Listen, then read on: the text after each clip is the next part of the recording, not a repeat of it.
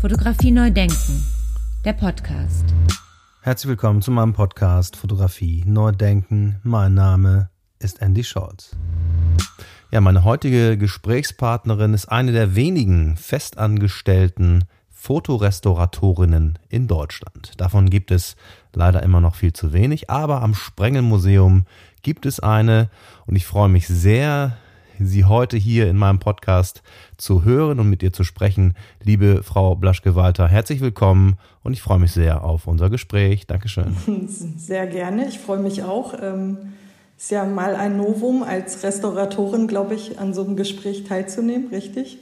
Ähm, ja, und äh, freue mich, bin gespannt auf die Fragen. Sehr, sehr gerne. Also für mich ist das kein, möglicherweise ist das ein Novum, weil Sie die erste, äh, der erste Mensch sind, der aus diesem Blickwinkel etwas äh, zu meinem Podcast beiträgt. Aber genau das war ja die Intention auch meines Podcasts, all diese Leute zu Wort kommen zu lassen. Jetzt haben Sie explizit in, in Bern, glaube ich, ähm, das studiert. Ähm, Sie haben Restaurierung studiert. Hat das dann auch viel mit, mit, mit Kunst machen und mit kunstwissenschaftlichen und kunsthistorischen Einblicken zu tun? Können Sie mal ein bisschen erzählen? Also eigentlich, ich, ich drücke das ja jetzt mal ein bisschen lapidar aus, ist das Studium oder überhaupt so eine Mixtur. Ne? Man ist mit Kunstwissenschaften sehr viel beschäftigt, mit Herstellungstechniken von Werken zum Beispiel, mit der künstlerischen Intention, Naturwissenschaften ist ein Riesenbestandteil, ne? weil ich muss ja wissen, wie die Materialien altern. Das ist, ist eigentlich pure Chemie, äh, wenn man so möchte. Und dann äh, gibt es ja auch noch diesen handwerklichen Aspekt, wenn man ja Dinge restauriert. Ne? Also zwei linke Hände sollte man ja auch nicht unbedingt haben in dem Job. Ähm, insofern, das finde ich einfach auch so wahnsinnig reizvoll, dass man, ja, eigentlich ist man an ganz vielen äh, Schnittstellen unterwegs und beschäftigt sich wahnsinnig viel auch natürlich mit der Schadensprävention. Ne? Das ist bei uns eigentlich so das A und O, dass wir gerade auch im musealen Kontext versuchen, Schäden eigentlich zu verhindern, bevor sie entstehen können, sei es durch gute klimatische Bedingungen, möglichst wenig Lichteinwirkung, ne, solche Dinge, ähm, dass man da eigentlich versucht schon anzusetzen, bevor die Schäden eigentlich entstehen. Ja, Sie hatten jetzt eingangs dann auch gesagt, dass Sie ähm, gar nicht erst so viel mit Fotografie zu tun hatten. Wie kam es dann dazu, dass Sie sich explizit dann mit Fotografie beschäftigt haben? Ähm, also das war so, dass ich in der, in der Schweiz kann man ja seine Anstellung immer so schön stückeln und ich hatte dann irgendwann äh, 20 Prozent ein Forschungsprojekt Inkjet-Drucke im Diasec-Verfahren. Und da hört man schon, alles klar, es geht ein bisschen äh, mehr in Richtung zeitgenössische Fotografie. Und ähm, das hatte ich parallel äh, zu einer Anstellung damals noch in der Schweiz. Ich habe bei einem Freiberufler dort äh, gearbeitet und dann auch in der Unibibliothek, wo auch ähm, es ein Archiv gab, wo es auch fotografische Techniken äh, viel gab. Und dann äh, sind wir irgendwann 2013 ähm, nach Deutschland zurückgegangen. Ähm, mein Mann und ich hier wieder in die Gegend. Also ich komme auch eigentlich hier aus der Gegend Hannover. Und dann hat das irgendwann äh, mit der Stelle im Sprengelmuseum geklappt, wo ich jetzt seit fünf Jahren bin. Und ja, so, so kam das eigentlich. Jetzt haben Sie vorhin schon die Schadenprävention angesprochen, die für Sie sozusagen oder auch im Studium ganz äh, wichtig war. Ähm, jetzt ist ja das fotografische Material ein sehr empfindliches. Also jeder, der mal vergrößert hat und sich auch mit Fotografie und Ausdrucken und so weiter beschäftigt hat, der weiß, wie empfindlich das Ganze ist. Ähm, wie, wie haben Sie das dann erlebt, jetzt auch zum Beispiel, äh, als Sie dann begonnen haben im Sprengelmuseum? Ja, ähm, was, was ich beim äh, Sprengelmuseum sehr schön fand, ist eigentlich, dass ich von, also was heißt von Anfang an dabei war. Ich bin die erste Fotorestauratorin dort. Also vorher wurde das quasi ähm, von, von der Grafik oder von der Grafikrestaurierung mit abgedeckt. Und ich hatte auch das Glück, dass ich 2016 dann auch ähm, neue Depotbauten zum Beispiel mit beziehen durfte.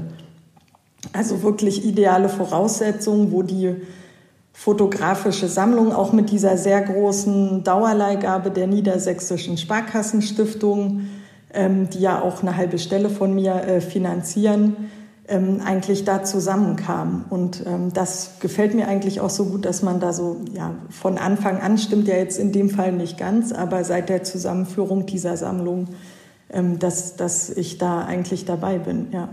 Ja, wie ist jetzt die Situation? Wie viele Fotorestauratorinnen sind in Deutschland tätig? Wie ist da so die aktuelle Gemengelage? Äh, es sind sicherlich viele tätig. An Institutionen habe ich das Gefühl, äh, wird es immer mehr. Ne? Man hat ja auch letztens gesehen, äh, Museum Volkwang Essen hatte zwei Stellen ausgeschrieben. Ähm, ich weiß von einer Kollegin in, in Hamburg, die also die Fotografie und Grafik, oft wird das so gemeinsam noch betreut in manchen Häusern äh, auch von Berliner Kolleginnen. Aber jetzt, jetzt rein auf Fotografie wirklich gesehen gibt es, glaube ich, gar nicht so viele Kollegen äh, in Deutschland in Institutionen. Klar, einige Freiberufler dann, dann auch wieder. Also ich höre so ein bisschen daraus, ne, dass das noch zu wenig ist eigentlich, oder? Ja, und wenn man sich überlegt, äh, bei unserem Berufsverband ähm, hat sich die Fachgruppe Fotografie und audiovisuelles Kulturgut, ähm, wie es so schön heißt, sich erst vor na, drei Jahren gegründet. Also ist ja auch äh, ein Beweis ne, dafür. Jetzt sind Sie seit fünf Jahren am Sprengelmuseum. Welche Bedingungen wurden denn da geschaffen dann vor fünf Jahren, als Sie da angefangen haben? Und welche Veränderungen haben stattgefunden? Na, das hat ja schon mit den äh, Depots, mit dem Neubau eigentlich angefangen. Ne? Man braucht ja immer Platz, um überhaupt so eine Sammlung äh, zu beherbergen. Und äh, da haben wir tatsächlich sehr, sehr gute Bedingungen. Wir haben ja auch ein Kühldepot äh, bei uns im Haus. Ähm, und ja, das ist wunderbar, äh, wenn ich dann eben auch von konservatorischer Seite her gucken kann, ähm, zum Beispiel, was für Kartonagen nimmt man jetzt für die Aufbewahrung. Ähm, sind Werke tatsächlich oder so gerahmt, wie die sind, sind das zum Beispiel Künstlerrahmungen oder sind das Wechselrahmen, die später dazu gekommen sind. Ne? Muss ich diese Rahmung eigentlich als Bestandteil des Werkes miterhalten oder nicht?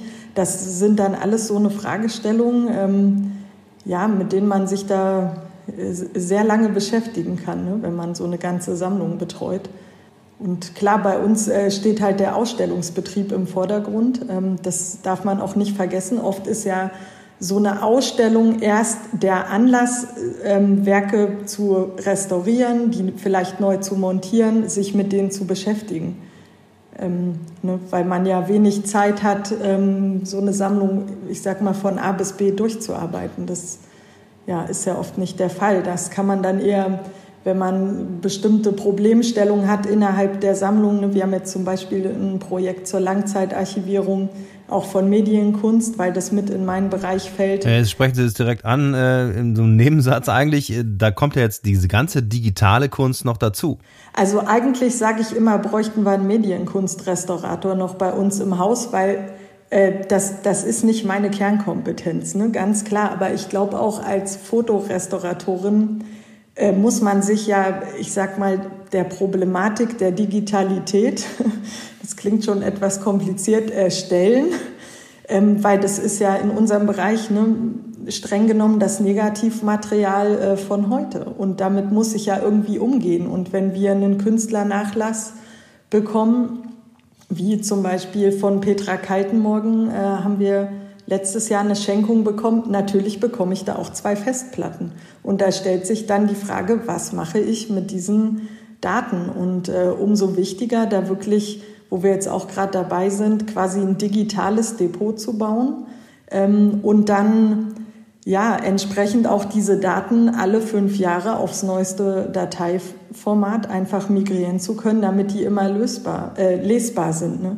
Und was mir aber ganz wichtig ist an der Stelle, ähm, nochmal zu erwähnen, dass es natürlich nicht damit getan ist, nur die digitalen Daten zu erhalten. Also für mich zählt natürlich immer diese originale Materialität, die vom Künstler intendiert war und das heißt, für mich ist ein Abzug oder ein Vintage-Print natürlich ähm, immer die Maßgabe. Ne, weil natürlich für mich das ein Nachweis einfach dieser originalen Materialität ist. Die, ja, das ist ja mein Job, die eigentlich zu erhalten. Und wenn ich jetzt sagen würde, ne, da sind wir eigentlich auch schon beim Thema Reprinting, was ja äh, gerade auch ziemlich äh, heiß diskutiert wird Ähm, das alleine die digitalen Daten äh, zu erhalten, das reicht halt nicht. Und dann zu sagen, ach, ich druck das irgendwann mal wieder aus, weil natürlich äh, transportiert der Künstler ja auch mit der Wahl der Materialität eine ganz wichtige Information, die ich ja so völlig losgelöst habe, ne, wenn ich nur die digitalen Daten betrachte. Fotografie neu denken.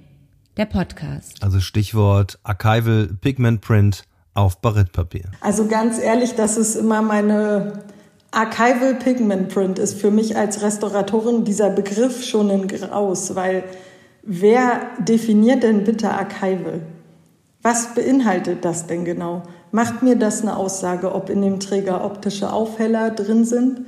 Was sind das genau für Tinten? Also das werden Sie bei uns, wenn ich das ich sag mal, äh, vorher zu sehen bekommen habe, nie auf einem Bilderschild finden, weil ich äh, diesen Begriff also im Museum einfach fürchterlich finde.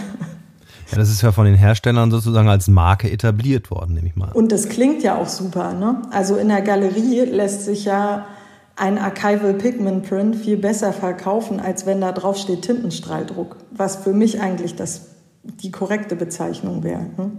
Das ist auch der Grund, warum wir zum Beispiel, wenn wir Neuankauf äh, bekommen, eine sogenannte Technikdokumentation mitversenden. Und da bitten wir darum, ähm, dass uns genau diese Details äh, mitgeteilt werden. Ne, was für ein Träger wurde verwendet, welches Verfahren, äh, am besten welches Labor ne, das gemacht hat. Ähm, wir versuchen da eigentlich so viel Informationen wie möglich äh, zu bekommen. Ja, ich erinnere mich im Studium, da haben wir dann ein Jahr später die gleiche Datei nochmal ausgedruckt und die sah natürlich vollkommen anders aus. Genau, das ist genau das Problem. Bei mir ist es dann oft so, dass ich zum Beispiel gealterte Werke da habe und wenn ich dann einen Neuabzug von dem Werk bekomme, also oft bekommen wir bei Ankäufen auch einfach zwei Sätze.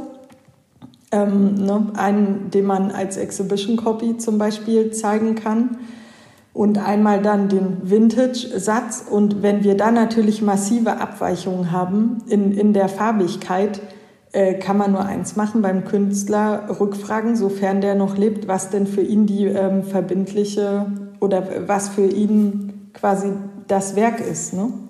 Und da wird es natürlich äh, oft ganz äh, spannend und interessant und ja, oft äh, kommt dann auch, ja, äh, man kann die beide zeigen, zum Beispiel. Ne? Fotografie neu denken. Ich finde es immer wichtig, egal auch wie vergilbt ein C-Print zum Beispiel ist, ähm, also ein chromogen entwickelter Farbabzug. Also ne, klar würden dann manche Künstler vielleicht sagen, ah, das zeigen wir nicht mehr oder das möchte ich nicht mehr, dass das gezeigt wird. Aber ich sag jetzt mal bei einem Möbelstück, was irgendwie total nachgealtert ist und zum Beispiel aus dem Rokoko ist, denkt da ja eigentlich auch, also weiß ich nicht, ob da jemand äh, drüber nachdenkt. Ne? Ähm, es ist immer so interessant, von welcher Seite man das äh, betrachtet, ne? welche Farbveränderung es zum Beispiel da gegeben hat. Ne? Das ist eine ganz andere, klar hat Kunst jetzt nochmal ästhetisch einen anderen Anspruch, aber ich will damit sagen, das kommt immer darauf an, von welchem Blickwinkel äh, aus man das betrachtet. Und natürlich denkt man in meiner Berufssparte in ganz anderen Dimensionen. Ne? Manche lachen da ja, wenn ich irgendwie über 100, 200 Jahre äh, Zeiträume denke, das kriegt man, glaube ich, in der, in der Ausbildung einfach so mit, so langfristig wie möglich zu denken, was für andere sehr abstrakt äh, ist. Ne? Ja.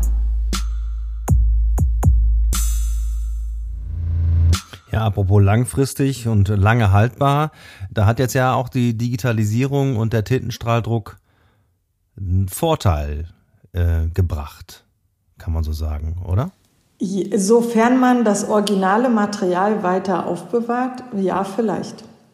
Aber was ich immer finde, was nicht so richtig mitgedacht wird beim Tintenstrahldruck, wir haben ja pigmentierte Tinten, die sind ja schon mal viel stabiler als äh, jedes farbstoffbasierte fotografische Material vorher. Muss man aber auch vorsichtig sein. Die ersten Tintenstrahldrucke, Irisdrucke und so, das war ja auch farbstoffbasiert. Also man muss immer sehr genau gucken, was hat man überhaupt vorliegen. Was aber überhaupt nicht mitgedacht wird momentan oder zu wenig meiner Ansicht nach, ist, ähm, ich habe ja in diesem Trägermaterial wahnsinnig viele zum Beispiel optische Aufheller enthalten. Warum ist denn der Träger so weiß? Natürlich, weil dem Material zugesetzt wurde, was ähm, das Papier ja weißer erscheinen lässt. Und das ist nämlich genau das Ding äh, letztendlich, das verbraucht sich. Dieser optische Aufheller verbraucht sich und irgendwann wird dieser Träger anfangen zu vergilben. Ne? Und ich kann das relativ gut überprüfen ähm, mit einer UV-Lampe, ob in einem äh, Trägermaterial, also ob da eine Fluoreszenz kommt oder nicht.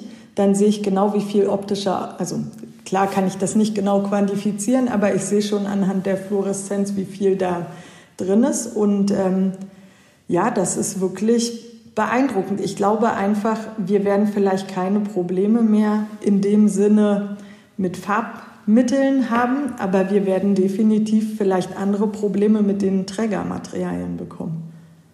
Ne?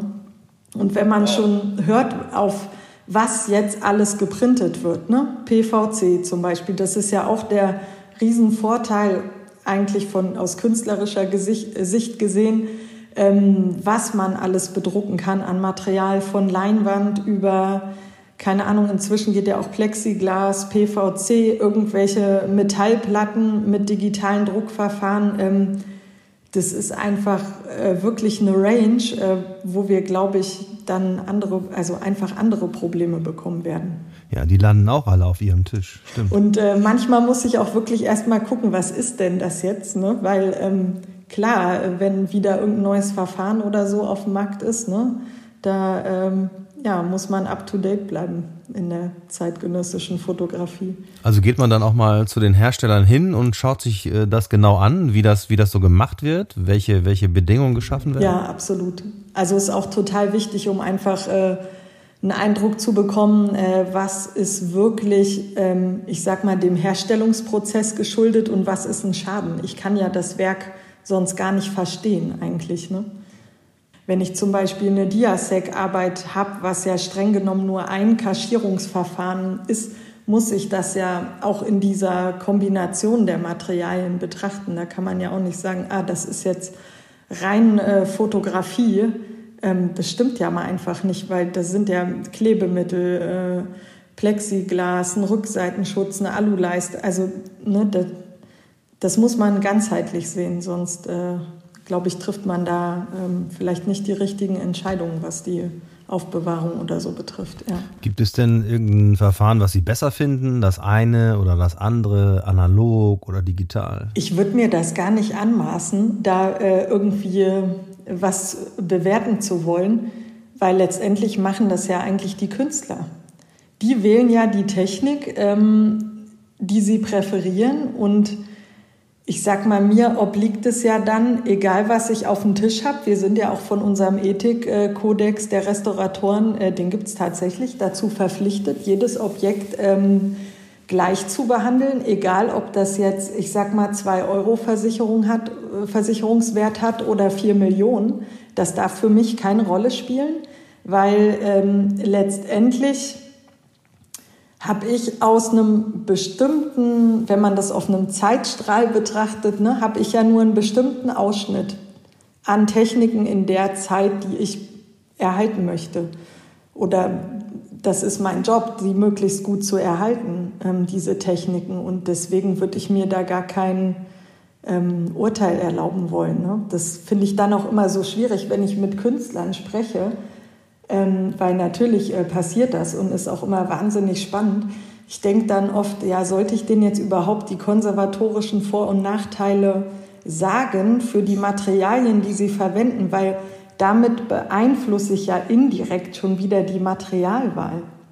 Und das will ich ja eigentlich gar nicht, weil ne, die sollen ja frei entscheiden nach Möglichkeit, was sie verwenden. Sonst hätten wir ja viele schöne, vergängliche Werke überhaupt nicht. Also das finde ich eine wahnsinnig äh, schwierige Frage manchmal. Ja. Genau, der, der Ethikkodex der Restauratorinnen.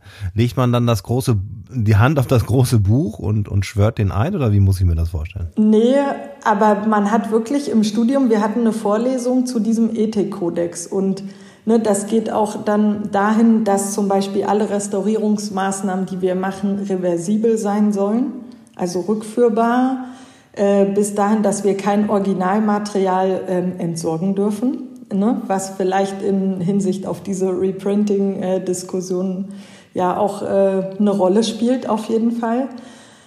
Ja, ähm, da, das ist wirklich, nee, da schwört man nicht drauf. Aber ich sage immer, das ist so wie der hippokratische Eid eigentlich äh, der Restauratoren und ich glaube, davon kann man sich auch nicht freimachen.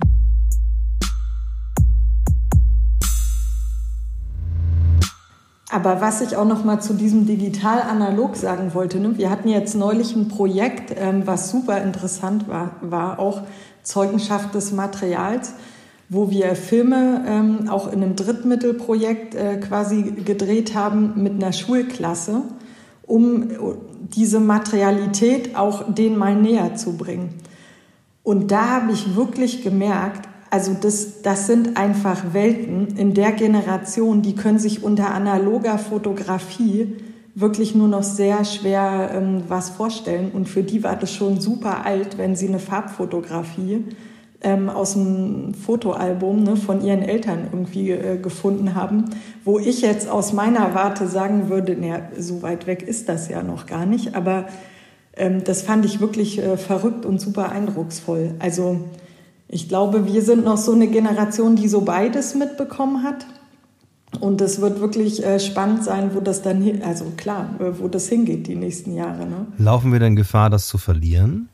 Na, es gibt ja schon noch, äh, wie soll ich sagen, so, so eine Sparte, ne? Künstler, die da wirklich auch viel Wert äh, drauf legt, an noch analog zu arbeiten. Also aber was ich glaube, was schwieriger wird, ähm, dann die Materialien auch irgendwann noch zu bekommen. Ne? Je weniger Leute natürlich so arbeiten, das ist ja letztendlich, äh, sind es ja auch Industrieprodukte, die man benötigt, um äh, diese Verfahren äh, dann auch technisch ausführen zu können. Und die Frage ist dann, ne, äh, ab wann äh, das dann nicht mehr hergestellt wird. Hat man ja bei Cibachrom, Ilfochrom auch gesehen. Ne? Das wird dann halt irgendwann eingestellt, äh, das Verfahren.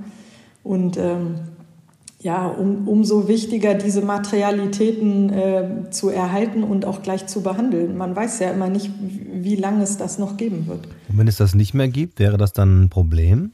Nee, es ist kein Problem, äh, wenn man die Zeugnisse quasi bewahrt. Aber dazu würde ja auch äh, zum Beispiel gehören, dass ich die Farbveränderungen bei einem C-Print zum Beispiel akzeptiere und mich nicht mehr, nicht mehr dran störe. Ne? Das würde ja dann dazugehören dass man sagt, okay, das gehört halt dazu, zu dieser Technik, das war so. Warum sollte ich mich jetzt daran stören? Das ist die Natur äh, der Materialität dieser Werke. Also die Evolution quasi gehört einfach dazu. Genau, und wo, wo das dann äh, schwierig wird, ist natürlich, wenn es in die Digitalität hineingeht, ne, digitale Datenträger, äh, weil da brauche ich ja immer ein Lesegerät, um an diese Information ranzukommen. Ja, die liegt mir ja nicht äh, wie bei einem Ausdruck direkt vor, die Bildinformation.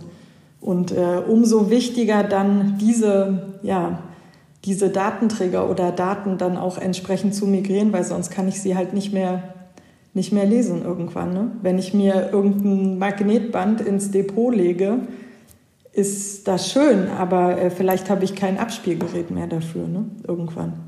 Ja, und was äh, man auch nicht vergessen darf, es ist ja Ne, diese Daten zu erhalten ist ja eine Sache, aber diese Metadaten, also auf was für einen Träger geprintet wurde und welche Farbwerte das mal hatte, also das ist ja fast genauso wichtig, sonst kann ich ja mit diesen digitalen Daten auch äh, streng genommen nichts anfangen oder Präsentationsbedingungen, was auch immer.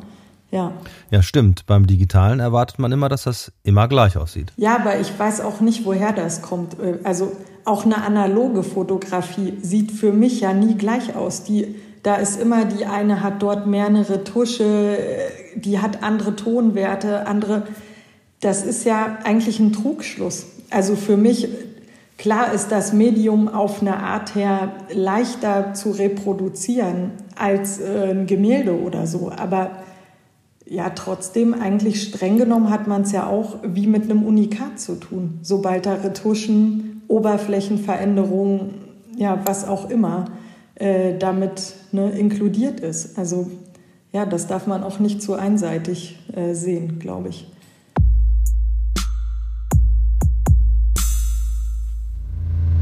Ja, ich bin gespannt, was da noch kommt, ne, mit, in der Zukunft mit den digitalen Arbeiten. Ja, das wird dann ganz interessant, auch für mich, ne, wenn man in diesen Restaurierungssparten denkt, wenn ich dann irgendwann hm, zum Beispiel Werke habe, die noch rein digital vorliegen. Ja, was ist denn das dann? Ist das Fotografie? Ist das Medienkunst? Ist das, ähm, also ich glaube, diese Grenze wird da immer ein Stück weit auch fließend sein und ja, ich bin gespannt, äh, was da in 20 Jahren äh, ist. Also das, das wird spannend, glaube ich. ja, absolut. Wie schätzen Sie das denn ein? Äh, muss das viel mehr in der Schule stattfinden? Also diese ganzen, vielleicht sogar auch diese ganzen verschiedenen Verfahrensweisen und so weiter? Ähm, ich spreche jetzt mal nicht als äh, Restauratorin. Also was ich glaube, was unheimlich wichtig ist, äh, ist, dass man in die Schulen bringt, ähm, dass es eine gewisse, ich sag mal, Bildkompetenz gibt ähm, oder auch eine, eine, eine Kompetenz äh, der Schüler, Schülerinnen, äh, Bilder entsprechend korrekt reflektieren und bewerten zu können. Also dass man halt weiß, okay, die Person sieht jetzt nicht im echten Leben so aus, wie die jetzt da dargestellt ist. Ne? Dass man das äh, quasi auch schon für sich bewerten kann. Ähm, ich sag mal, dass da viel Fake dabei ist ne? und es letztendlich ähm, ja da auch um eine, eine Vorspiegelung äh, von irgendwelchen Idealen vielleicht auch geht oder darum geht und man, man diesen hinterher äh, eilt in der Generation. Eigentlich ist ja Fotografie genauso eine Kunstform wie jede andere auch, wie ein Gemälde, wie, ich sag mal, technisches Kulturgut, was auch immer. Ähm, und ich glaube nicht, dass man die Fotografie da gesondert äh, behandelt, behandeln sollte. Also ähm, warum? Ne? Klar ist das gerade ein großer oder hat, hat die Fotografie einen großen Stellenwert im Alltag, den sie inzwischen einnimmt. Aber wie gesagt, da finde ich so eine gewisse Bildkompetenz ähm, noch viel wichtiger, ja, als da die Fotografie besonders herauszuheben jetzt im Vergleich zu anderen äh, Materialitäten. Ich weiß nicht, ob das nicht eher äh, so ein Komplex auch ist, ähm, den die Fotografie da jahrelang hatte, sag ich mal, die künstlerische Fotografie. Ja. Was es eben auch schwierig macht, finde ich, ist ja auch, dass man künstlerische Fotografie ja auch nicht komplett loslösen kann ne? von vom Smartphone, von irgendwelchen Alltagsfotografien. Die Grenze ist ja da auch wirklich äh, ja, super fließend. Deswegen äh, finde ich es auch total schwierig, das eigentlich äh, zu bewerten. Äh, womit ich absolut konform gehe, ist, dass Fotografie als gleichberechtigte Kunstform mit im Lehrplan stattfinden sollte. Genauso wie ein Gemälde, eine Zeichnung, eine Druckgrafik, was auch immer. Äh, das mit Sicherheit. Aber ähm, ja, ne, vielleicht ist, ist das auch für viele trivial, äh, so nach dem Motto, wir haben ja eh schon den ganzen Tag das Smartphone in der Hand und machen damit ein Foto und ähm, ne, wo, wo ist denn da jetzt bitte der Unterschied? Ne? Fotografie neu denken, der Podcast. Ja, you push the button, we do the rest ist ja noch viel krasser geworden mit dem Smartphone. Was mit Sicherheit äh, sinnvoll wäre, ist ähm, darüber zu sprechen, dass man immer ein Abspielgerät braucht, um solche Dinge zugänglich zu haben. Ne? Wenn man an die Fotoalben denkt, die wir vielleicht noch zu Hause haben und im, äh, auch im Bewusstsein dessen vielleicht sich jedes Jahr noch ein Album wirklich printen lassen, äh, wird das für meine Kinder vielleicht dann irgendwann schwierig zu sagen, ah, was habe ich eigentlich? Ne? Keine Ahnung aus meiner Jugend oder so für Fotos, wo wir heute noch das Fotoalbum äh, rausnehmen können. Äh, das wäre sicherlich ja, könnte man vielleicht ansprechen. Ja, das wird spannend auf jeden Fall. Also wir werden an der Digitalität auf keinen Fall vorbeikommen. Damit muss man sich, ich glaube, in allen äh, Lebensbereichen auseinandersetzen. ja, ein bisschen spät, oder? Oder haben wir gerade noch die Kurve gekriegt? Nee, spät, definitiv spät. Ja, was ist passiert? Wie konnte das passieren? Ich glaube, dass das, also diese Digitalität in so viele Lebensbereiche wirklich umfassend eingreift, dass es auf eine Art ähm, auch teilweise bestimmt unbequem ist, sich dem zu stellen und ja, das ist halt um, wirklich wahnsinnig umfassend, ne? wenn man sieht, auf wie viele Lebensbereiche sich das ja letztendlich auswirkt. Und ich glaube, das ist einfach auch der Komplexität äh, geschuldet. Und ich glaube schon, die Generation Schüler jetzt, für die ist das ja eine völlige Selbstverständlichkeit. Ähm, die wachsen da ja ganz anders äh, noch damit auf, als wir es sind, ja.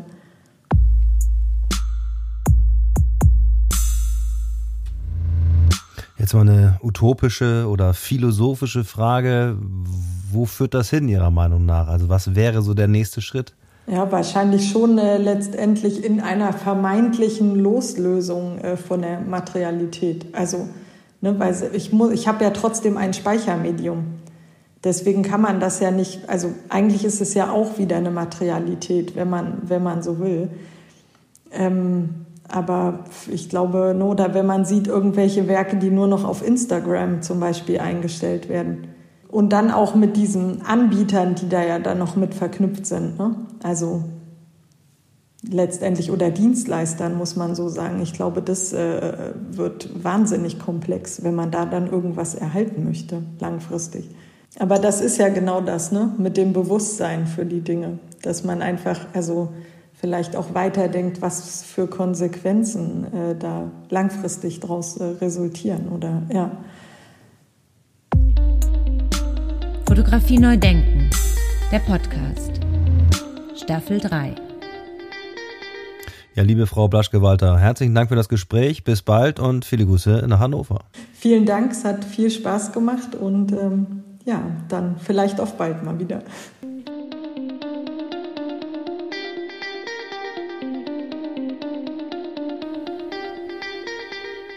Ja, und wer mehr über die Arbeit von Frau Blaschke-Walter wissen und erfahren möchte, der kann das natürlich in jeder Ausstellung, die Fotografie zeigt, im Sprengelmuseum nachholen und sich anschauen. Aktuell zum Beispiel in der Ausstellung True Pictures, die noch bis zum Februar 2022 zu sehen ist. Ja, hinweisen möchte ich in diesem Zusammenhang auch sehr, sehr gerne nochmal auf den Fotoblog vom, vom Sprengelmuseum, der ja unter anderem auch von Stefan Gronert äh, betreut wird, aber auch eben von Christina Blaschke-Walter, die nämlich sich dem Thema Materialität widmet. Und da gibt es auch einen aktuellen Beitrag dazu. Ja, und wer sich grundsätzlich für das Thema äh, Restaurierung und den Beruf als Restaurator interessiert und Restauratorin, der kann das tun beim Bundesverband in Deutschland, nämlich unter www.restauratoren.de und dann sich durchklicken Beruf, Ausbildung und so weiter. Ja, all diese Informationen habe ich natürlich wie gewohnt in den sogenannten Shownotes für Sie und für euch zum Anklicken schön aufbereitet. Ich bedanke mich recht herzlich fürs Zuhören, freue mich auf die nächste Episode und verbleibe mit herzlichen Grüßen hier aus Essen-Rüttenscheid, bis es wieder heißt Fotografie neu denken, der Podcast.